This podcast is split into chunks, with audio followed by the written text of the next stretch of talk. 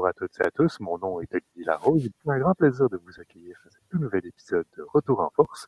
Épisode 63, on approche euh, du chiffre magique, comme ce qu'on peut bien le dire. Je suis accompagné de Johan Carrière et Thomas Lafont. Bonjour à vous deux. Salut Oli, comment ça va?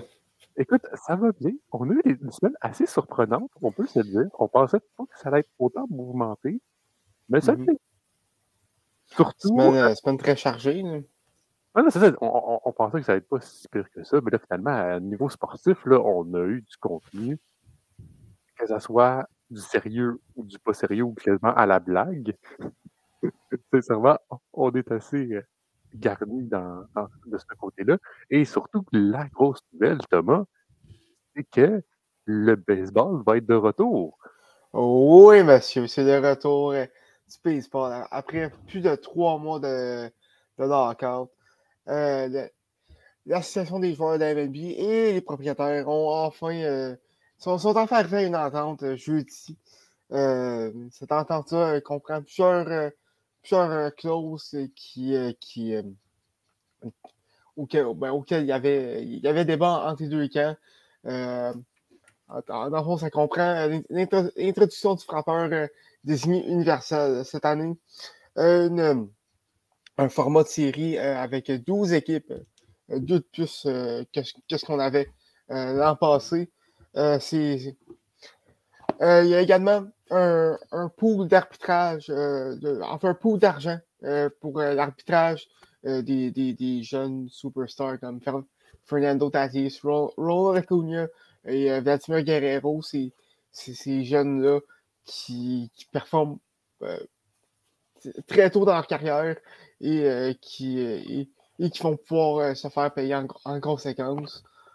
Sinon, c'est la fin des, des programmes doubles à cette manche et du coureur au deuxième but en manche supplémentaire. Et il pourrait également y avoir un home run derby si, le, si le match des étoiles se dirige jusqu'en manche supplémentaire. Ce qui pourrait être très, très intéressant. Euh, est-ce que j'oublie est-ce que quelque chose, euh, Johan? Ouais, les grandes lignes, c'est pas mal ça, essentiellement. Oui, c'est ce que je me disais aussi. Euh, donc, le baseball est de retour. Et avec ça, c'est aussi le retour euh, des agents libres euh, qui, depuis la fin du lockout, peuvent, peuvent recommencer à signer, à, à signer parce qu'on sait pendant le lockout, les équipes et les joueurs n'a- n'avaient pas droit à aucun contact. Euh, donc, euh, on a le droit à quelques signatures euh, plus mineures, je dirais. Euh, Carlos Rodon a signé à San Francisco, euh, lui qui est avec les White Sox. Euh, sinon, euh, Yusei Kikuchi qui est avec, les Seattle, euh, avec, euh, les Mariners plutôt, a signé avec les Blue Jays un contrat de 3 ans, euh, 36, mi- à 36 millions de dollars. Euh, bonne signature des Jays euh, qui, vont, qui, qui vont solidifier un peu la fin de la rotation. Euh, avec cette signature aussi un gaucher, euh, ce qui- ce qu'il avait besoin euh, dans, dans la rotation. Sinon, les Mets ont acquis hier soir Chris Bassett des, des Aces d'Oakland. Euh, un autre bon, bon- échange de, la part, de la part des Mets qui vient signifier encore une fois leur rotation. Un bon troisième partant dans leur cas. Il y a encore des gros noms sur le marché. On pense à Kenley Jensen, à Freddie Freeman. On pense, on pense également à Carlos Correa. Euh, donc, euh, les prochains jours risquent d'être très mouvementés euh, dans le baseball majeur. Les camps euh, rouvrent euh, aujourd'hui, dimanche, en fait. Euh, donc, euh, on devra avoir des matchs pré-saison euh, d'ici euh, euh, la semaine prochaine. Et euh, je ne sais pas pour, pour- pour vous euh, à la maison et euh, ici, en- ici euh, dans le StreamYard, j'ai très hâte. Ah non, mais c'est sûr que c'est c'est intéressant de voir du baseball et de revoir parce qu'on a eu un lockout. Puis là, on- maintenant que ce soit conclu, c'est c'est sûr que ça nous rend un bonheur parce que ben, c'est plate un peu d'avoir de, de la chicane, si on peut dire ça comme ça. Mais c'est c'est donc, ça, je pense que la- le lockout a duré tout deux, trois semaines et ça a décalé la saison. Est-ce que ça va être un décalage ou que les matchs vont être juste être annulés, comme les matchs qui étaient supposés avoir lieu? Donc, euh, Non, Ah. matchs, euh, les, les matchs vont être repris. Euh, la saison va être. euh, la, fin de la saison va être, repoussée de trois jours. Et euh, le reste euh, des, euh, des deux autres séries qui ont été annulés vont être repris dans des programmes doubles de neuf manches. C'est ça, on va, on va stack up plein de programmes doubles durant la saison pour reprendre ces, ces matchs-là qui ont été annulés. C'est donc là pour ça qu'on va peut-être voir certaines équipes, un peu comme les Blue Jays, aller se chercher un cinquième partant correct ou un, quelques releveurs supplémentaires, justement parce que ça va être une saison physiquement très difficile. Le danger aussi, c'est bon, là, justement, les joueurs, les euh, lanceurs, puis tout se rapportent au camp d'entraînement, comme Thomas le disait aujourd'hui. Ils n'auront pas un très, très long camp de printemps, donc ils risquent d'avoir beaucoup de blessures en, début de, en début de saison. Ce sera peut-être pas beau à voir, donc la profondeur va être extrêmement importante euh, cette saison, surtout, surtout, surtout euh, au niveau des lanceurs. Mhm. Parce que ça, ça va avoir un énorme impact parce que généralement, une pré-saison au baseball, c'est un mois environ. C'est même pas plus parfois. Puis là, on tombe à quoi? Ben, ça va être encore plus, même pour les, euh, pour les, justement pour les lanceurs et les receveurs qui, eux, se rapportent un bon deux semaines habituellement avant, le, avant les joueurs de position. Donc euh, là, tout le, monde, tout le monde se rapporte en même temps, puis on, va se, on veut se lancer dans la saison euh, dans comme trois semaines. C'est trois semaines, fait que. Ben, plus un mois, je dirais. Ben, plus un mois. On, est, on est quelle date aujourd'hui? On est 12, euh, 13. L'épisode va sortir le 14. On commence à, commence à 14. Ça, ça, ça reste qu'on coupe environ, on va faire un approximatif, mm. deux semaines de, pour les lanceurs et les receveurs. Oui. Fait que ça reste. Faut qu'ils fassent attention. Va, va, euh, va faire mal du côté des blessures. En début un peu comme qu'on a vu euh, l'an passé aussi. Là. Il y avait également eu une, une pré-saison écroutée. Euh, je pense que ça va être un peu le même cas, euh, sans les cas de COVID euh, par contre. Mais est-ce qu'on va se le souhaiter aussi? Oui, aussi, Est-ce qu'on va voir une plus grande rotation? Donc, des, des, des, des, coachs ou des entraîneurs qui ont peur de blesser leur, leur étoile, fait qu'ils vont faire, ils vont faire une rotation de lanceurs pour être sûr. Ben, moi, ce que, ce que, je pense qu'on risque de voir, surtout pour le début de saison, euh, ils vont garder la même rotation. Tu ne verras pas une équipe aller faire une rotation à 6 ou 7 lanceurs, euh, mais les partants vont peut-être pas lancer autant de manches qu'à l'habitude. Ça se peut que pour les premiers matchs de la saison, le partant lance 4 manches, puis après ça, on, leur sort juste pour se mettre dedans pour le début de la saison. Mais mm. assez vite, je te dirais que c'est pas dans l'ADN des coachs, des gérants de baseball et des lanceurs aussi d'essayer de préserver et de prévenir les blessures. on se lance vraiment à fond la caisse, puis advienne que pour. Euh, c'est pas mal ça qui arrive. C'est pour ça qu'on voit beaucoup de blessures année après année. Moi, je pense, mettons, à l'exemple parfait des Mets de New York. Jacob de Grom, ça fait deux ans qu'il ne lance pas la saison au complet parce qu'il se blesse tout le temps. C'est pas le temps, là, avec peu de temps d'entraînement pour se remettre dedans, d'aller le faire lancer huit manches, même si il accorde aucun, euh, aucun point après, huit, après 4-5 manches. Sors-le de là. C'est pas le temps de le perdre tout de suite. Les Mets en ont besoin. Et cette année, ils ont les armes pour le remplacer. Fait c'est un petit peu la mentalité qu'il faudrait essayer d'avoir du côté de, des différents gérants de la Ligue. Parfait. Donc, euh, merci à vous deux. Et maintenant, si la, saison de baseball a commencé, eh bien, la saison de Formule 1 va bientôt débuter et on a eu le droit à euh, donc, pour la première fois une deuxième séance euh, de pré-saison. Donc, cette fois-ci à Bahreïn. Euh, Johan, il y a des équipes, sincèrement, comme les Ferrari, on ne s'entendait peut-être pas à ce niveau-là de, d'équité, si je peux dire ça même. Non, pas tant. Je te dirais que c'était pas mal ce qui était attendu. Le, gros point, Ferrari, c'est l'équipe sur laquelle il y a le plus de pression cette année. Ils ont tellement, mais tellement fait de bruit à savoir que cette année, on allait pour les deux championnats. Cette année, Ferrari est supposé être au top du top du top. Ils ont passé toute l'année dernière à travailler sur la voiture de cette année. Euh, ils ont un alignement ils ont sur papier peut-être le meilleur alignement de pilotes sur la grille, ex equo, peut-être un peu plus bas que celui de Mercedes. Euh, donc, c'est qui, ont... euh, qui ton, euh, leur pilote? Charles Leclerc et Carlos Sainz. Ah, c'est ça, oui. Ferrari qui a terminé troisième chez les constructeurs la saison dernière. Là, on veut vraiment revenir, retrouver les lettres de noblesse de Ferrari. Donc, on, on gagne le championnat des constructeurs et le championnat des pilotes pour la Scuderia cette année. Et ben c'est ce qu'on a vu là. Bon, il y a eu les, ça, c'est les tests de pré-saison officiels. Puis il y a eu là, quelques semaines aussi ce qu'ils avaient appelé le, official shakedown, pre-season shakedown, parce qu'ils ne voulaient pas dire, c'était pas un test de pré-saison officiel, mais c'était littéralement la même chose. Euh, c'était juste pas télévisé, etc. Puis il y avait certaines affaires que j'avais pas le droit de faire, mais bref, c'est pas, pas tant important.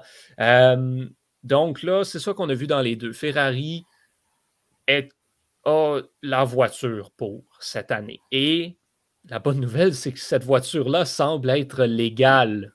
Parce qu'on va se souvenir, il y a deux ans, euh, Ferrari qui était rentré dans le tas avec une voiture, euh, en, fait, il y a trois ans même, euh, était arrivé en début de saison avec une voiture qui dominait tout le monde. Puis on s'est rendu compte que finalement, il y avait une coupe de choses illégales là-dedans au niveau du bloc moteur et de, et de la retransmission d'énergie. Puis finalement, quand on leur a enlevé ça, ben, ils sont tombés, puis ils ont connu ensuite leur saison 2020, qui a été la saison la plus catastrophique de leur histoire. Fait là, on est revenu au sommet. On est supposé être bon.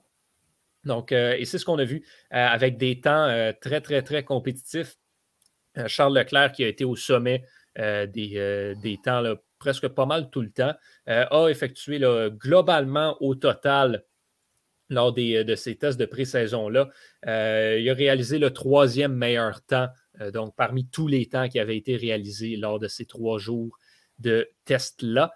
C'était également le, son, le troisième temps du, de la troisième journée de de test, si on veut.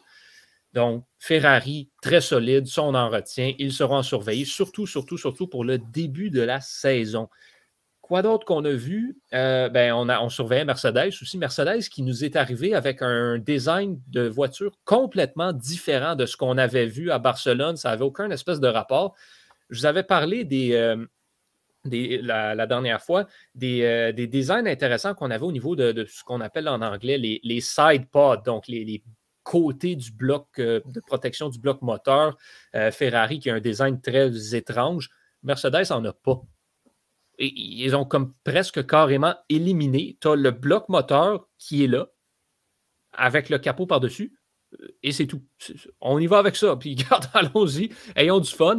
Mercedes qui n'a pas été l'écurie la plus impressionnante dans ces tests de pré-saison-là, mais Mercedes, c'est pour ça un petit peu que les tests de pré-saison, il faut prendre ça avec un grain de sel. Ça vaut ce que ça vaut. Mercedes ah, fait tout le temps ça. Ils arrivent aux tests de pré-saison, ils ont des résultats moyens, puis ils disent on ne sera pas compétitif cette année. Ils arrivent dans la saison, puis ils plantent tout le monde. Fait faut pas, faut pas, il faut s'attendre à ce que Mercedes soit encore une écurie très compétitive euh, cette année. Fait on verra ça. George Russell qui a démontré des très belles choses tout au long de la fin de semaine.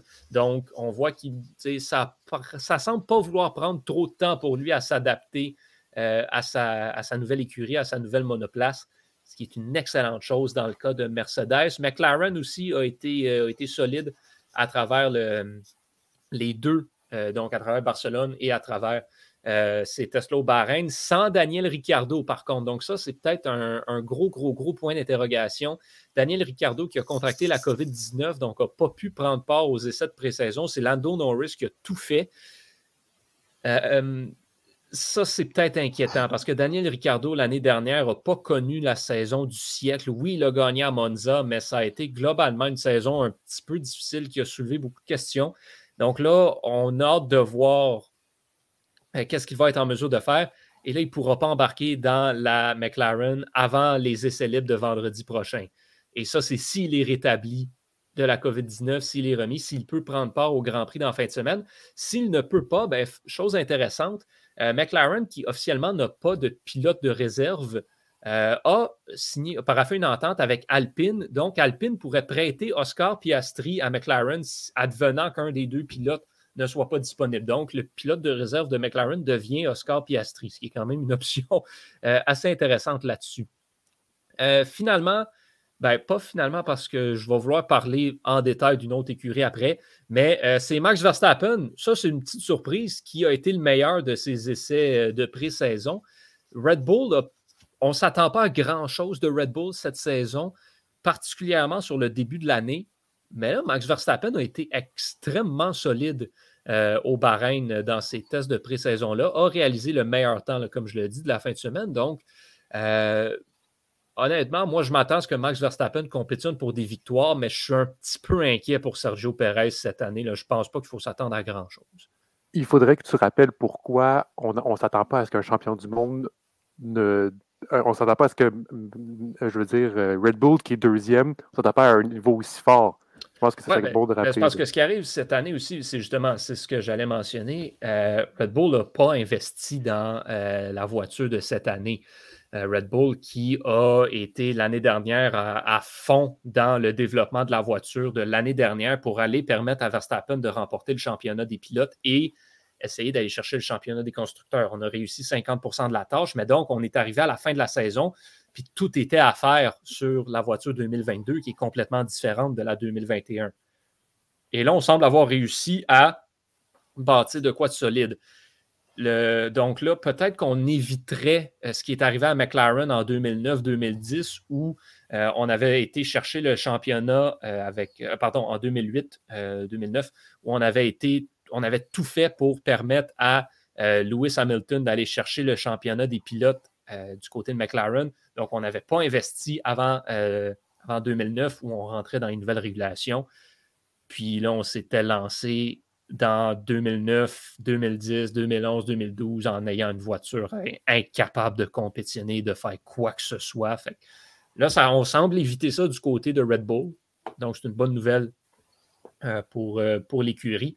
Mais je ne m'attends pas personnellement à ce, que, à ce que Red Bull soit au top, euh, particulièrement au début, début de la saison. Il faut surveiller Ferrari, il faut surveiller McLaren, on va surveiller Mercedes aussi. Aston Martin et je ne sais plus quoi penser d'Aston Martin, honnêtement. On dirait qu'à chaque année, là, cette année, il y a comme tellement plus d'attente parce que ça fait comme trois ans que cette écurie-là est supposée être parmi l'élite et qu'ils font rien. Ceci dit, Lance Stroll a été solide durant ces, euh, tests de pré-saison-là, surprenamment. Euh, fait peut-être euh, peut-être des bonnes choses qui s'en viennent. Alpine, euh, plus ça va, plus j'ai le goût de dire qu'on va oublier ça cette année. Euh, mais bon, encore une fois, ce sont juste des tests de pré-saison. On ne peut pas se fier là-dessus, ça veut tellement rien dire. Mais mettons qu'Alpine n'a pas impressionné personne à Barcelone et au Bahreïn. AlphaTauri, ça va être l'écurie du milieu par excellence, comme ça l'est toujours. Alfa Romeo, ça, ça, ça va être un désastre cette année, tant qu'à moi. Ça, c'est ma prévision euh, personnelle. Il n'y aura rien de bon qui va sortir de là. Haas, là, on s'attend à rien. Puis c'est de ça que je veux parler. Ah, je sais ce que tu veux dire. Là, Haas nous est arrivé de nulle part. Je vous avais dit euh, la semaine dernière, là, on a, on a mis fin au contrat de Nikita Mazepin on va essayer de le remplacer avec quelqu'un. Puis on a été ramasser Kevin Magnussen des Boulamites pour le ramener chez Haas, ce qui est un excellent choix, qui était sorti de nulle part. Mais euh, quand on y repense, c'était peut-être le choix le plus logique s'il voulait. Et ben là, il voulait revenir. Donc, on le reprend. Kevin Magnussen qui débarque euh, au deuxième jour de pré-saison, top top le meilleur temps Comment ça, il donne le meilleur temps? Puis là, on arrive hier dans la troisième journée de, de, test. Mick Schumacher, deuxième meilleur temps et surtout le deuxième meilleur temps total des trois jours. Qu'est-ce que c'est ça? Et c'est là où je dis les tests de pré-saison, c'est n'importe quoi. Haas, ce qu'il faut comprendre, c'est qu'il ne euh, faut pas s'emballer avec eux. Pourquoi? Haas a eu des problèmes de livraison de matériel. Donc, on est arrivé pour le premier jour, jeudi, puis on n'avait pas encore tout reçu. Donc, Haas n'a pas pu prendre le départ à temps. Donc, ce qu'on a fait, c'est qu'on leur a donné deux heures de supplémentaires de tests où ce qu'ils avaient la piste à eux tout seuls à chaque jour c'est dans ces heures de tests supplémentaires-là que Magnussen et Schumacher ont réalisé leur temps incroyable. C'est sûr que quand tu as la piste à toi tout seul, c'est facile d'aller plus vite. Tu n'as pas de trafic, tu n'as pas personne à éviter, tu n'as pas de bataille à avoir. Tu peux avoir la ligne de course parfaite tour après tour, après tour, après tour. Fait que c'est pas pareil. Si tu avais donné la piste à Ferrari, il y aurait eu une seconde complète d'avance sur tout le monde. Il y a ça qu'il faut prendre en, contexte aussi. Haas, par contre, ça se dit, c'est une des équipes qui, l'année dernière, a vraiment tout, tout, tout, tout mis. Haas, au début de l'année dernière, on est arrivé avec une monoplace. On dit, ça, c'est ce qu'on va avoir à Abu Dhabi à la fin de cette saison. On n'y touche pas, on se focus 1000% sur 2022.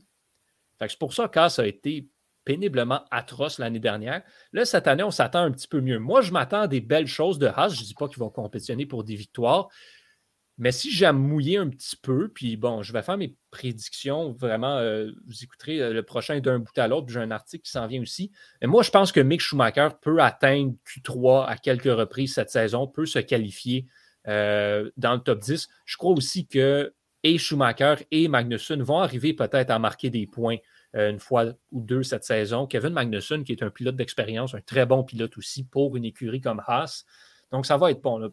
Je m'attends quand même à un, petit revirement de situation chez Haas, des bonnes choses à venir, et tant mieux. Mais ceci dit, c'est on a tous un petit peu capoté quand on a vu les temps euh, que Haas a, réalisé euh, en fin de semaine. Donc, c'est ce qu'on retient un petit peu globalement. Puis, comme tu le disais, Olivier, ben, la saison qui commence euh, la fin de semaine prochaine. Donc, le premier Grand Prix au Bahreïn, justement, dimanche dans une semaine exactement au qu'on. Ah, ben surtout que les écuries sont déjà en place. Là. Il faut juste attendre que la, course commence et les qualifications, les essais libres, etc. Donc, on a, on a, hâte de voir qu'est-ce que ça va donner. Est-ce que les essais libres, c'est vraiment. Parce que c'est ça, on te dit que ça va prendre à, à une pince de sel. Ben, c'est très, très, très, très, très rare que ce qu'on voit aux essais libres se reflète dès la première course. Et ça répète exactement. C'est ça qu'on. Parce que parfois, il y a des trucs. Ouais, voilà. je ne vous dis pas, là, mettons, Alpine ne gagnera pas la course. C'est pas ça que je veux dire, mais Haas ne va pas terminer sur le podium ben à la première course du Bahreïn. Puis, comme à moins qu'il y ait un accident majeur, c'est pourrait que Lewis Hamilton va terminer 17e. ça n'arrivera pas. C'est ce genre de choses-là -là, qu'il faut prendre avec un grain de sel. Maintenant, fini de parler de course automobile, allons euh, au soccer européen. On a eu droit à la Champions League, donc si je peux me permettre. Euh, donc, c'était des, matchs, euh, donc quatre, des matchs retour pour les huitièmes de finale. Donc, on a eu droit à quatre cette semaine et il y aura quatre autres rencontres la semaine prochaine. cette semaine, donc, on a eu le droit à Bayern de, de Strasbourg. C'était fini 1-1. Et bien, Bayern a décidé de mettre un pied sur l'accélérateur Mmh et d'y aller de là à fond. Victoire de 7 à 1. Donc, en plus, au soccer, ça je t'ai précisé. C'est mmh pas comme si c'était une partie de hockey ou quoi que ce soit. Même, même une partie de hockey 7-1, ça aurait été assez impressionnant. Et donc, cumulatif, un massacre. Et même au cumulatif, ça donne 8-2. Donc, mmh le Bayern de Munich, sans surprise, se qualifie pour les quarts de finale en, euh, de Champions League. Euh, Lewandowski avec un, triplé, bon, deux buts en penalty, mais quand même, ça de mentionner un triplé. Ah, ah, même pas une demi-heure de jeu. Là. même pas, ben, même pas, ouais. c'est quand même assez, assez, impressionnant de voir ça.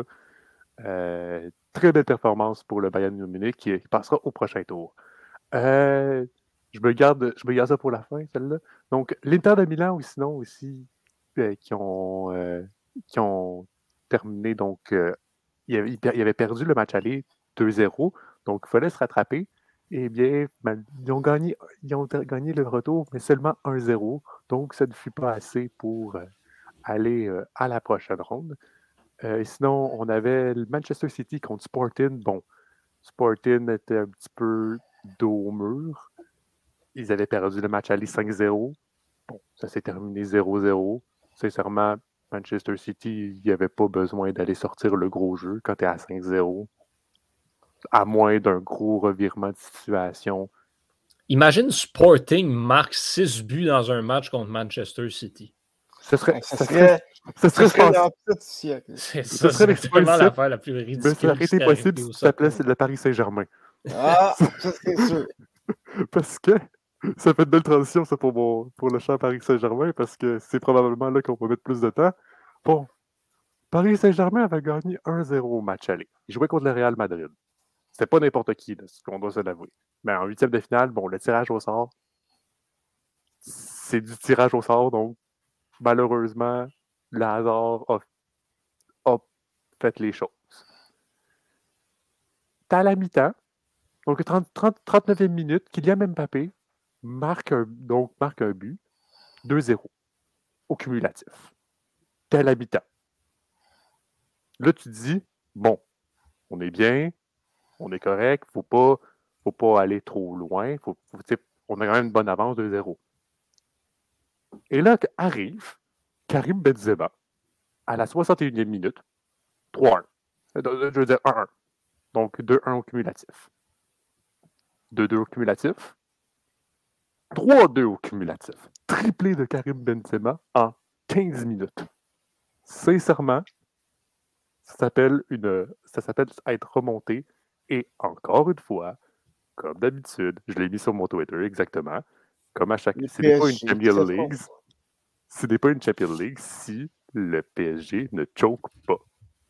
Comme d'habitude, et le Paris Saint-Germain se retrouve éliminé en huitième de finale. Ça commence à être long pour le PSG, ça commence à faire mal. À un moment donné, on se dit oui, mais c'est pas. C'est rendu quasiment une blague de, de, voir le Paris Saint-Germain mener. Et là, tout d'un coup, au match retour, c'est l'hécatombe, puis c'est fini. Là. Écoute, ça. J'ai ça à donner au Paris Saint-Germain, moi. Elle. Elle. Je, leur donne ça. Bravo. On les félicite. Mais écoute, le PSG, cette saison, je pense qu'il n'y a pas d'autre terme autre qu'un échec. Cette équipe-là était partie pour aller loin dans la Ligue des Champions. Et c'est juste effondré en deuxième demi. Le premier ah but n'avait pas lieu d'être, ça, et ça, ça, a juste complètement détruit un peu mentalement le PSG. Les 20 dernières minutes du match, excuse-moi, ils ne méritaient pas de gagner. Ils ont, pas, ils ont passé 15 minutes de, de, dans leur zone à se faire attaquer, attaquer, attaquer. C'est sûr qu'ils allaient craquer. Non, mais le, pire, c'est oui, le premier but, bon, c'est qu'en en fait, Donnarumma avait le ballon, puis, puis bon, il a un petit peu joué avec. Et là, Karim Benzema est arrivé, a taclé, mais finalement, ils n'ont pas appelé la faute, puis Karim Benzema a réussi à marquer un but comme ça. Mais bon. Mais il n'y avait pas faute à appeler non plus. C'était limite. J'avoue qu'il y avait une zone grise qui n'était pas sûre que si ça avait été faute. Mais ça reste que. Ça aurait dû être un carton rouge. Merci, Johan. Ça fait plaisir. J'aime toujours apporter mon grain de sel dans l'analyse du soccer. non, mais Écoute, on peut parler de West Ham en, Europe aussi. ouais, ouais, ben West Ham en ce moment, euh, c'est 0-0 euh, du côté de la Premier League. fait que c'est sûr que, faute ou pas faute, que ce soit dans un match de soccer ou n'importe quel sport, il faut que tu te remettes dans le bain. Il faut, que, faut pas que tu te laisses aller parce que c'est seulement un but, puis tu as encore l'avance. Fait qu'il faut, faut pas que tu te laisses aller, puis tu tombes à terre. Et eh bien, c'est qu'est-ce qui est arrivé au Paris Saint-Germain. Quand il y a eu faute ou pas faute, là, Genre, on s'en fout, le but est là. Mmh Puis qu'après, le président du club va aller voir, un, va aller voir, va aller voir des dirigeants du, du, Real Madrid pour aller les, attaquer physiquement. Non, non, c'était l'arrêt. Il voulait. Puis après, à, aller insulter un arbitre. Non, il voulait les arbitres avant, avant le Real. Ah, ok, au contraire, peu importe. Ça reste que c'est ce club-là en ayant cette mentalité-là, tu ne peux, peux pas aller loin. Là. Sincèrement, là, déjà de base, étant arbitre de soccer, j'ai comme un peu d'expérience là-dedans. mais insulter un arbitre, déjà de base, ça sert à rien. Mais insulter un arbitre après la game, c'est encore plus inutile. Parce que la, rencontre est terminée. C'est inutile. Bon, Paris Saint-Germain est éliminé en huitième de finale. Euh, donc, la semaine prochaine, on aura le droit euh, au Manchester United contre l'Atlético Madrid. Ça s'est terminé 1 à 1 au match aller. Euh, Chelsea va jouer contre Lille. Donc, Chelsea avait remporté 2-0 au match aller. le Villarreal va jouer contre la Juventus de Turin. Donc, c'était terminé 1 à 1 au match aller. Et le Benfica va jouer contre l'Ajax. Donc, ça s'est terminé 2 à 2 au match aller. Donc, des bonnes rencontres à voir parce que c'était des scores qui sont très serrés ça va être intéressant de voir qui va pouvoir s'en sortir pour aller encore de finale. Donc, mon cher Thomas, ça bouge dans la NFL. Oui, écoute, semaine très, très mouvementée dans, la NFL. ça a commencé mardi avec l'annonce du retour d'Aaron Rodgers et de Devante Adams à Green Bay. On sait que Devante était à champ libre. les Packers l'ont franchise tag, ce qui veut dire qu'ils ont renouvelé automatiquement son contrat d'un an et son salaire est passé sur une moyenne des, du top 5 ou du top 10 à sa position. Euh, donc, euh, donc euh, il va rester au, moins une autre année avec, les Packers. Et Aaron Rodgers aussi, qui, qui va rester. Il, y avait des rumeurs d'un contrat de 4 ans à 200 millions, mais ces rumeurs ont été démenties plus tard dans la journée de mardi alors que Aaron Rodgers n'a pas encore signé de contrat, mais a confirmé qu'il allait rester à Green Bay. Euh, les fans, euh, en fait, les, Broncos de Denver, qui, qui étaient un peu all-in sur Aaron Rodgers, étaient déçus, mais ils n'ont pas été déçus très longtemps, alors que leur équipe a fait acquisition de Russell Wilson en provenance des, Seahawks de Seattle. Wilson qui, qui, avait des rumeurs d'échange, en fait, euh, depuis, depuis, je dirais, un an. Euh, c'est fait finalement échanger euh, en compagnie d'un choix de cinquième ronde en retour de, deux choix de première ronde, deux choix de deuxième ronde, un choix de troisième ronde, l'allié rapproché Noah Font et le carrière Drew Locke, ainsi que, que, que, que, le maraudeur, je ne me trompe pas, écoutez, des positions de football en français, je ne suis pas très bon dedans. Euh, Shelby Harris. Euh, donc, euh, gros, gros échange du côté de Seattle. Seattle aussi qui a décidé d'aller en fait d'aller dans une reconstruction complète en, libérant un de, un, de leurs piliers à la défense depuis près de 10 ans, Bobby Wagner. Wagner qui, qui risque d'avoir plusieurs équipes intéressées peuvent encore rendre de fiers services euh, euh, à, un, prétendant au Super Bowl. plus tard dans, la semaine, les Bears ont fait, fait ce que les Bears font le mieux, c'est-à-dire s'autodétruire, en échangeant Khalil Mack aux Chargers en retour d'un choix de deuxième ronde et d'un choix de sixième ronde. écoutez, peut-être que Vincent pourrait, pourrait mieux vous l'expliquer que moi, mais je ne comprends pas en quoi le retour, en quoi, en quoi retour peut être aussi faible que ça pour un, joueur qui fait encore partie de, partie de, l'élite de la NFL. Euh, donc, euh, donc les Bears qui en, qui, en plus, étaient, étaient bien partis avec euh, Justin Fields qui, qui s'enligne pour être un, un bon carrière pour les, pour les prochaines années et une, une attaque qui, qui risque d'être très intéressante avec un bon euh, capitaine de, de, repêchage au prochain euh, repêchage également. Euh, donc, je ne sais pas trop ce qui se passe avec, les Bears. Et plutôt, ben, en fait, hier, en fait, les, Cowboys ont échangé à Mary Cooper, le receveur vedette, aux Browns de Cleveland, en retour d'un choix de troisième et quatrième ronde au, prochain repêchage. Encore une fois, un retour très bas pour lui. Euh, mais euh, ce sera très intéressant euh, de voir ce qui va se passer à Cleveland, alors que Baker Mayfield fait l'objet de plusieurs critiques l'an dernier. On sait ce qui s'est passé avec Odell Beckham Jr. l'an dernier aussi. est-ce qu'il va pouvoir passer outre ces, critiques-là et voir les Browns enfin de, dominer cette division-là? on sait que ça fait trois ans qu'on attend ça. Euh, mais euh, on dirait qu'il choque presque, à, presque toutes les années. Donc, euh, donc ça, très intéressant à suivre dans, dans NFL, le repêchage qui, devrait se, qui, se déroule à la fin du mois d'avril. Mais surtout ici, là, je reviens sur l'échange entre les Broncos et les Seahawks. Il faut savoir que bon, les Seahawks ont une saison assez difficile à cause de plein de blessures qui sont arrivées en même temps. Bon, ça n'a pas bien à donner. Là.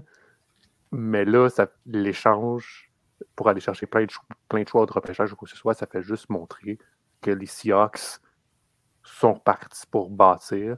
Fait que attendez-vous pas à voir qu'il soit aussi élevé direct en partant. non, exact, exactement. En, plus que euh, Drew Locke, c'est loin d'être un carrière d'élite. Euh, même c'est loin d'être un bon carrière non plus. Euh, cette année, au repêchage, euh, c'est pas une grosse classe de, carrière, je dirais. C'est. Il y, a, quelques, quelques-uns qui ont le potentiel d'être bons, mais il y, y en a aucun qui sont une carrière de franchise, comme Trevor Lawrence l'an dernier, où il n'y aura pas de, y pas de, Pat, de, Mahomes. Donc, du, côté des, du côté des ça risque d'être une longue saison. Ben, pas juste longue saison, ça peut même que l'autre saison d'après soit aussi longue. Ça, ça, va prendre du temps avant de rebâtir une équipe euh, et de leur mettre au, niveau où est-ce qu'ils étaient euh, soit il y a quelques années. Là, dans la NFL, une reconstruction, ça, ça, peut durer 10 ans. Donc, on a vu avec, les Lions, comme ça peut durer un an ou deux. Un instant, Thomas, j'aimerais dire comme on voit encore avec les Lions. Oui, exactement. les Lions sont toujours en reconstruction. C'est comme les Coyotes d'Arizona. Ah, exactement. Écoute, très bon parallèle. Mais oui, écoute, ça, ça prend seulement un bon carrière. On a vu avec les, avec les Cardinals euh, en, 2019, euh, en 2019, avec une saison atroce. Euh, on, on repêché Kyle Murray deux ans plus tard, euh, ont remporté la division, font partie de, je ne dirais pas de l'élite, parmi les, très bonnes équipes. Donc, ça prend, je ne dirais pas que c'est l'acquis à une, à une reconstruction, euh, à une reconstruction, un bon carrière, mais c'est sûr que ça va être. Et l'an prochain, le repêchage euh, risque d'être assez relevé de ce côté-là. Il va y avoir Bryce Young qui a remporté l'Iceman cette année. Euh, également euh, d'autres, euh, d'autres carrières très intéressantes qui, qui, vont être disponibles au prochain repêchage en 2023. Eh bien, maintenant, parlons de curling, parce qu'il y en a eu, Johan. C'était la conclusion du tournoi Briar. Ben, en fait, le Briar n'est pas terminé parce qu'on enregistre full de bonheur dimanche. Fait qu'on n'a pas les résultats des, de la demi-finale puis de la finale. mais quand même, le championnat canadien masculin de curling cette fois-ci et tu sais, quand on dit que l'ATP, c'est les mêmes quatre gars depuis comme 15 ans, c'est un peu la même chose du côté du curling canadien. Il n'y a pas beaucoup de variété chez les hommes depuis quelques années. Hein.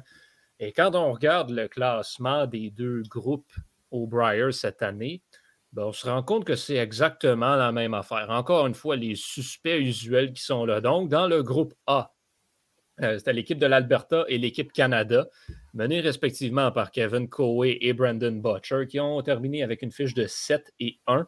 Euh, puis bon, ensuite, on avait euh, d'autres. là, c'était un peu plus intéressant. On commence à avoir une petite relève intéressante. L'équipe de la Saskatchewan qui a très bien fait dans ce tournoi-là avec Colton Flash. Euh, écoute, la Saskatchewan qui, tranquillement, pas vite, se de quoi qu'il y a de l'allure en curling. Fait que ça, c'est une province assez intéressante, le tant chez les hommes que chez les femmes, mais en même temps, il ne faut pas attendre à grand-chose pour tout de suite. Euh, le reste du groupe était vraiment pas très fort, fait que, et pas très expérimenté non plus. Euh, l'équipe de Terre-Neuve et Labrador, je, pense que le skip avait comme 17 ans. On est là euh, du côté des hommes. Euh, sinon, ben, il y avait la deuxième équipe de, Wildcard, l'équipe de Matt Dunstone, qui euh, nous a livré le match du centenaire avec Kevin Coe. ça a été des coups spectaculaires par-dessus coups spectaculaires par-dessus coups spectaculaires. Vraiment un match à, couper le souffle au cours duquel Kevin Coe qui a effectué un tir de bowling pour sortir quatre pierres d'un seul coup. Impressionnant. Euh, vraiment très impressionnant. Dans le groupe B, par la suite, qu'est-ce qu'on avait? Ben, on avait l'équipe olympique, hein, l'équipe de Brad Gouchou, qui est là en titre de wildcard numéro 1, qui a terminé 8-0 euh, sa phase préliminaire. En deuxième position dans le groupe B, on a eu l'autre Brad, donc Jacobs, qui était là avec le nord de l'Ontario, une fiche de 6-2. Euh, Puis, ben, il y a toujours, c'est ça, c'est Coe, c'est Butcher, c'est Gouchou, c'est Jacobs. Puis il y a Jason Gunlogson maintenant qui rentre dans le temps un petit peu. mais qui n'est pas encore rendu à l'étape de percer, qui n'est pas capable de percer pour, pour l'instant, en tout cas, mais fait bien. fait bien. Donc, lui, c'en est un qui est à surveiller. 5-3 s'affiche dans le tournoi préliminaire. Ça a été la même fiche pour Mike McEwen.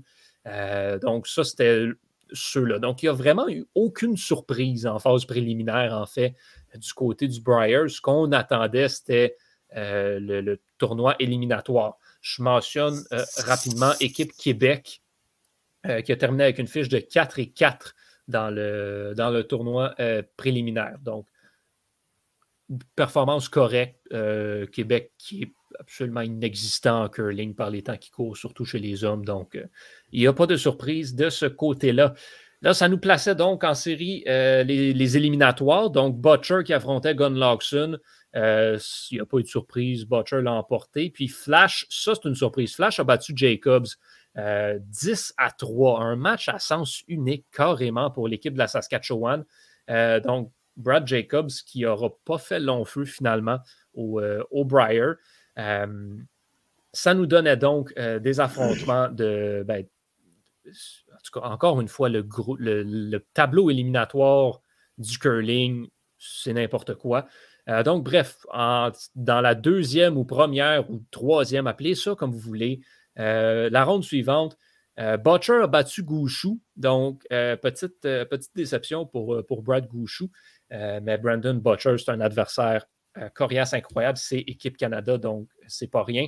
Et euh, ben, Flash, le parcours, euh, étoile, c'est terminé parce qu'il a affronté Kevin Coe, victoire de 7-2 pour l'Alberta. ensuite, donc, on s'est en allé vers le troisième tour éliminatoire où, dans le match 1 contre 2, le gagnant s'en va en finale et le perdant va affronter le gagnant du match 3 et 4. Donc, euh, Kevin Coe a surpris Brandon Butcher. Euh, écoute, c'est le genre c'est une finale avant la finale, euh, celle-là. Donc, Kevin Coe qui remporte la manche 1, si on veut, s'en va donc en finale, remporte par la marque de 9-7. Et l'autre match, c'était un match particulièrement intéressant parce qu'on avait cette équipe de la Saskatchewan de Flash qui affrontait Brad Gouchou. À première vue, c'est un match à sens unique. Sauf que L'équipe de Brad Gouchou est diminuée en cette fin de tournoi parce que Mark Nichols, le troisième joueur de l'équipe, a contacté la COVID-19. Il n'y a pas de remplaçant. Ça, ça veut dire que l'équipe Gouchou joue à trois joueurs. C'est pas la même game, jouer à trois joueurs que jouer à quatre joueurs. C'est beaucoup plus difficile physiquement. ça fait qu'on est appelé des fois à. Bon, ça prend un gars qui balaie tout seul. Euh, c'est pas nécessairement euh, facile. Brad Gouchou, qui euh, son équipe a quand même réussi à euh, remporter la victoire. 9-7, un match incroyablement serré. Flash qui a donné du très, très, très bon curling dans, cette, dans ce, quart de finale-là, si, on peut appeler ça comme ça. Donc, comme je le dis, la Saskatchewan, vraiment, moi, m'a impressionné. cette année au, curling canadien. C'est une province qu'on va surveiller pour les prochaines années. Euh, assurément. Donc, là, qu'est-ce qu'on a le tableau euh, pour les matchs d'aujourd'hui? Kevin Coe est en finale déjà. Il attend le résultat de la demi-finale entre Brandon Butcher et Brad Gouchou. Euh, on l'aime bien, Gouchou, mais je vais dire, à trois joueurs, c'est presque mission impossible d'aller battre équipe Canada. Donc, on devrait avoir une finale entre Kevin Coe et, et Brandon Butcher. Ce sera, ce sera un match extrêmement euh, extrêmement intéressant à, surveiller de ce côté-là. Parfait. Donc, euh, moi, maintenant, si je peux me permettre à mon tour, euh, on avait du tennis, un début de tournoi, donc le début du tournoi d'Indian Wells. Donc, on avait le droit au premier et au deuxième tour. bon, deuxième tour qui n'est pas complètement complété à l'heure où est-ce qu'on se parle, donc on tourne ça dimanche, mais le lundi va être complété. donc, on va commencer par les messieurs. Messieurs, pas grande surprise, à part peut-être Rachanov qui s'est fait éliminé au deuxième tour par euh, Jason Brodsky, donc 21 euh, ans, a gagné contre Hachanov 6-0, 6-3. Ouch! Euh, mais donc, ça reste que c'est pas comme la, plus grande surprise, mais il y, a beaucoup, il y a eu beaucoup de personnes qui ont eu chaud, si je peux dire cette manière, surtout Raphaël Nadal. Hey, c'est un maudit-là, là. Sérieux, come on. Euh, donc, jouait contre Sébastien Corda. Donc, euh, on est rendu en troisième manche, donc c'était partagé les premières et les deuxième manches. Il perdait 5 à 2 la troisième manche, remonte pour aller en prix d'égalité et gagne le prix d'égalité. Donc, la, la, la, séquence de victoires en 2022 de Nadal continue. On est rendu à 16 victoires, 0 défaites. C'est. Je comprends tout. Corda, à un moment donné dans ce match-là, s'est dit Hey, je vais, c'est moi le héros qui va arrêter Nadal cette année. Pire erreur de ta vie, man. Moi, je me suis fait 5-2 hier, je ça m'a arrêté, c'est fini. Euh, écoute, hmm. effectivement, c'est pas fini. Il faut jamais considérer Nadal mort. Si on peut bien, si on peut bien conclure comme ça, dans n'importe quelle rencontre, que ce soit à n'importe quel moment, on ne peut jamais considérer que la game de Nadal est terminée quand c'est pas terminé. Surtout quand, quand, quand tu affrontes Raphaël Nadal.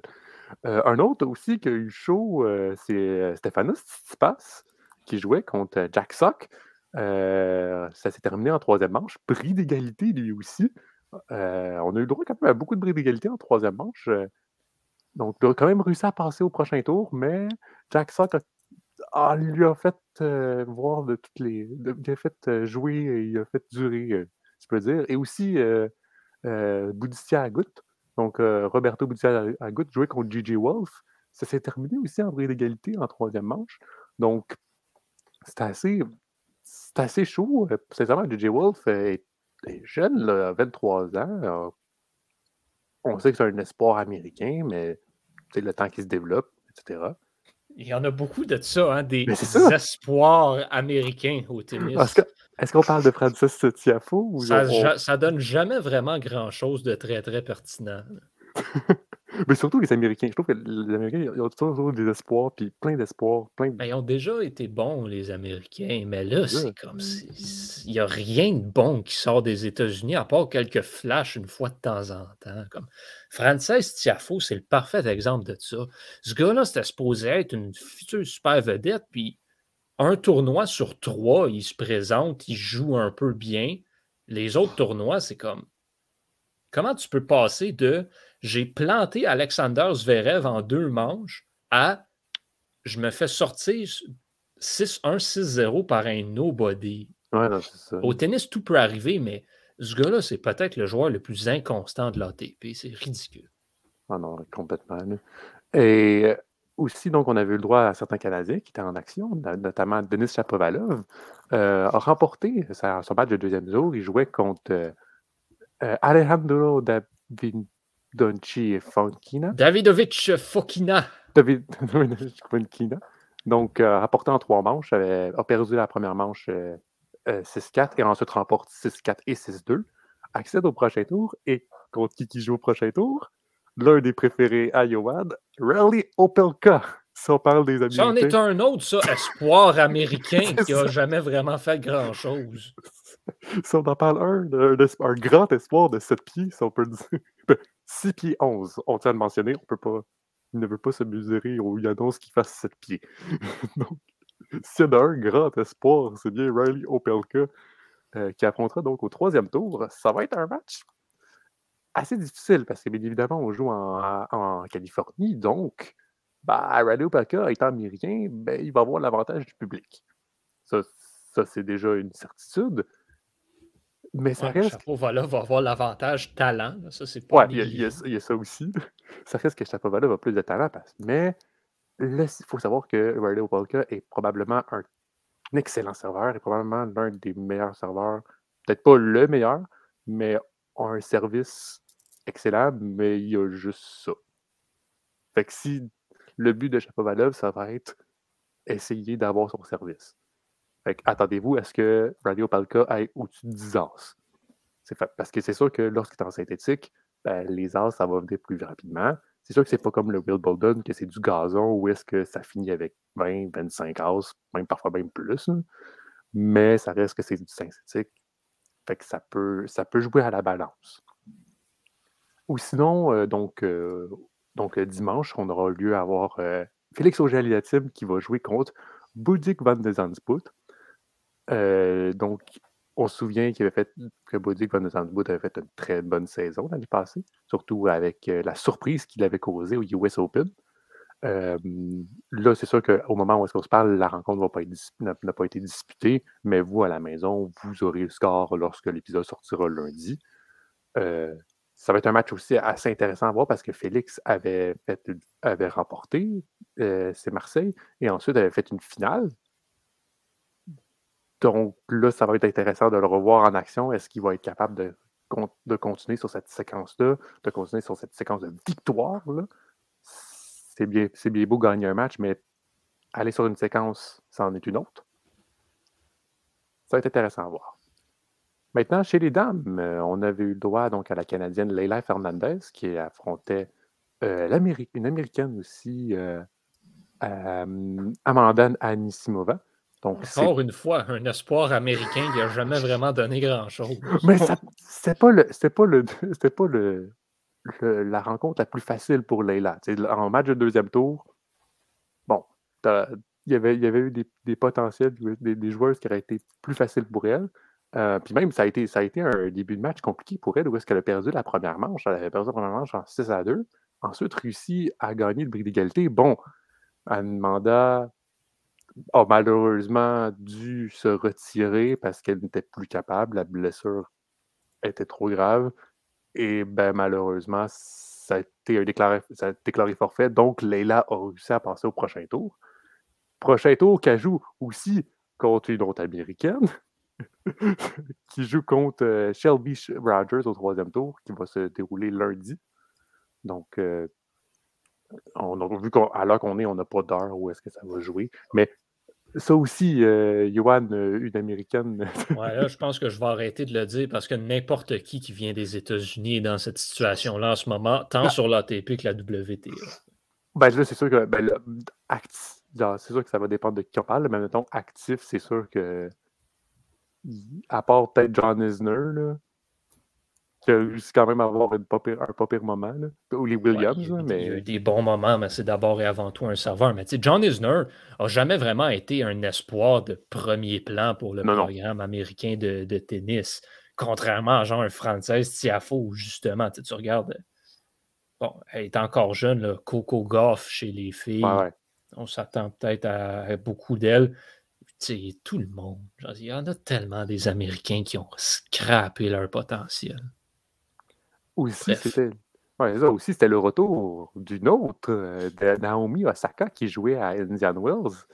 Eh bien, elle jouait contre Veronika Kudelmetova. Eh bien, elle a perdu. Euh, Naomi Osaka a perdu 6-0, 6-4. Ouais. Euh, la, foule, la, foule, qui a énormément joué a été dans sa tête euh, dans ce match-là. C'est fait, euh, fait un, envoyer quelques, quelques insultes, on va dire ça comme ça, depuis les, depuis les estrades, puis ça l'a affecté énormément psychologiquement. Elle est sortie du terrain en pleurs à la fin de ce match-là, puis elle avait été eu des longues discussions avec les arbitres pour essayer de faire, de faire taire ces partisans-là qui ne semblaient pas la porter dans leur cœur euh, trop, trop. Ouais, c'est sûr que c'est difficile, surtout pour Naomi Osaka, qu'on rappelle que, donc après le US Open, lorsqu'elle avait perdu contre Leila Fernandez, elle avait arrêté de jouer pour sa santé mentale et a dû a pris du temps pour elle pour se remettre. Et là, c'était un retour. Euh, non, elle avait, recommencé, elle avait retourné à l'Australie, si mes souvenirs sont bons. Mm-hmm. Donc, euh, c'était pas le, le, retour, mais c'était un autre, match, mais finalement, ça a encore été une déception. C'est la vie, malheureusement. La santé mentale va passer avant tout. Puis c'est triste de voir ça comme ça. Et lorsqu'on parle d'un tournoi en WTA qui est tout le temps ouvert, eh bien, ça a encore été le cas. Arina Sabalenka, tête de série numéro 2, qui est, je pense, c'est ça, deuxième mondial, si je ne m'abuse, mm-hmm. eh bien, a perdu au deuxième tour face à Yasmine Paolini, la l'italienne, en trois manches. c'est qu'est-ce qu'on dit? La, WTA, c'est tellement ouvert que n'importe qui peut sortir puis dire puis, éliminer des têtes de série énormes des joueurs de calibre de haut niveau. Et là, même, même chose ici pour euh, Onus Yabur, tête de série numéro 9, dans le top 10 mondial, éliminé au deuxième tour aussi.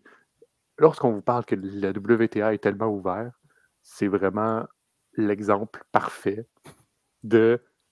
Puis même, même, à l'Australia Open, on se souvient, Johan, tu me disais, c'était rendu quasiment l'exemple parfait de la WTA qui est tellement ouvert. Là. Mm-hmm. Fait que ça va être intéressant de voir. Donc, ça va se continuer donc, euh, durant la, semaine qui suit. Euh, donc, on va voir euh, jusqu'à la finale qui le remportera.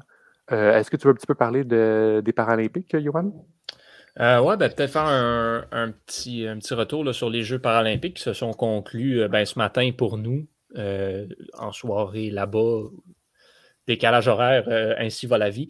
Mais oui, donc c'est terminé euh, du côté des, euh, Jeux paralympiques. Là, encore une fois, des Jeux bon, qui auront eu certaines, certaines controverses associées autour d'eux. On parle du cas, bien sûr, du comité paralympique russe et bélarus qui bon, sont fait exclure à, la dernière, à la dernière seconde. Parce que littéralement, de ces Jeux-là, l'Ukraine qui a été absolument incroyable euh, durant ces jeux-là. Franchement, c'était, euh, c'était de, toute beauté euh, pour, pour cette délégation ukrainienne-là qui conclut quand même les jeux avec un total impressionnant, impressionnant de, médailles quand on regarde le, tableau, le, le, résumé cumulatif. On parle de 29 médailles. C'est le deuxième plus haut total de ces jeux. Euh, donc, on est derrière la Chine qui, avec 61, était loin en avant de tout le monde. Euh, mais ensuite, l'Ukraine qui suit avec 29. Et finalement, le Canada, troisième plus haute récolte des Jeux, 25 médailles euh, au total. vraiment très, très, très bonne récolte pour le Canada aux, Jeux aux Jeux paralympiques pardon, de, Beijing. Ça s'est conclu dans, les dernières journées avec euh, l'équipe de hockey, de para-hockey qui remporte la médaille d'argent dans une défaite euh, de 5-0 contre les États-Unis. Euh, donc, une médaille qui s'est rajoutée là. Puis, on a été chercher quelques, médailles aussi en fin de, en fin de jeu. Brian McKeever qui a remporté sa troisième médaille d'or, sa, sa 16e en carrière, sa 20e au total, prend sa retraite comme le plus grand champion paralympique aux Jeux d'hiver pour le Canada, un des grands de l'histoire du sport. Et euh, donc, il, utilise sa révérence. Lui, à 42 ans, on le rappelle, ses premiers jeux, c'était ceux de Salt Lake City il y a 20 ans. il était encore actif et il a remporté trois médailles d'or 20 ans plus tard. C'est pas rien. Donc, euh, Voici ce qu'il a en mesure de faire. Euh, Nathalie Wilkie aussi qui a remporté une troisième médaille, une médaille d'argent dans sa troisième épreuve. Donc, elle quitte Beijing avec deux médailles d'or, une médaille d'argent. Euh, puis, il y a eu euh, Molly Jepson aussi qui a été un, bon coup de cœur pour le Canada à ces Jeux. Elle, elle quitte les Jeux avec une médaille d'or et une médaille d'argent. Et c'est elle qui a porté le drapeau pour le Canada à la cérémonie de clôture de ces Jeux de Beijing. Donc, eh bien, on avait hâte parce qu'on savait que ça allait être une grande période, mais c'est enfin terminé, là, ce sept mois de Jeux olympiques, paralympiques où on avait Tokyo et Beijing back-to-back. Euh, ça, c'était le, bon de la pandémie, si on veut, d'avoir ces deux jeux-là complètement rapprochés. Maintenant, c'est terminé. On aura réussi. Ça, c'est la, je pense que c'est la chose qu'il faut retenir. On a réussi à tenir deux Jeux paralympiques, deux Jeux olympiques aussi en très peu de temps dans un contexte euh, sanitaire qui, a été, qui était jamais vu. Euh, donc, vraiment très, très, très solide. Je pense qu'on peut être très fier pour tout le monde. Le Canada qui aura eu des très, très, très belles récoltes, tant à Tokyo qu'à Beijing, tant aux Paralympiques qu'aux Olympiques. Alors, euh, le rideau tombe là-dessus. Comme on dit, on se revoit en 2024 à Paris. Eh bien, c'est sur cette euh, note positive qu'on va conclure l'épisode, euh, si vous le voulez bien. Donc, euh, ça fait un plaisir, Johan et Thomas Lafont. Donc, merci à vous deux. C'est ben, vraiment, gentil. T as, ça, me fait plaisir tout le temps d'animer ou d'être présent dans, les épisodes de, Retour en force et de discuter et de niaiser, de, faire, des, de faire des, petites, des petites blagues sur le sport et de parler d'actualité sportive. Donc, au nom de toute l'équipe, merci à vous à la maison. Donc, euh, on se revoit la semaine prochaine. Salut tout le monde.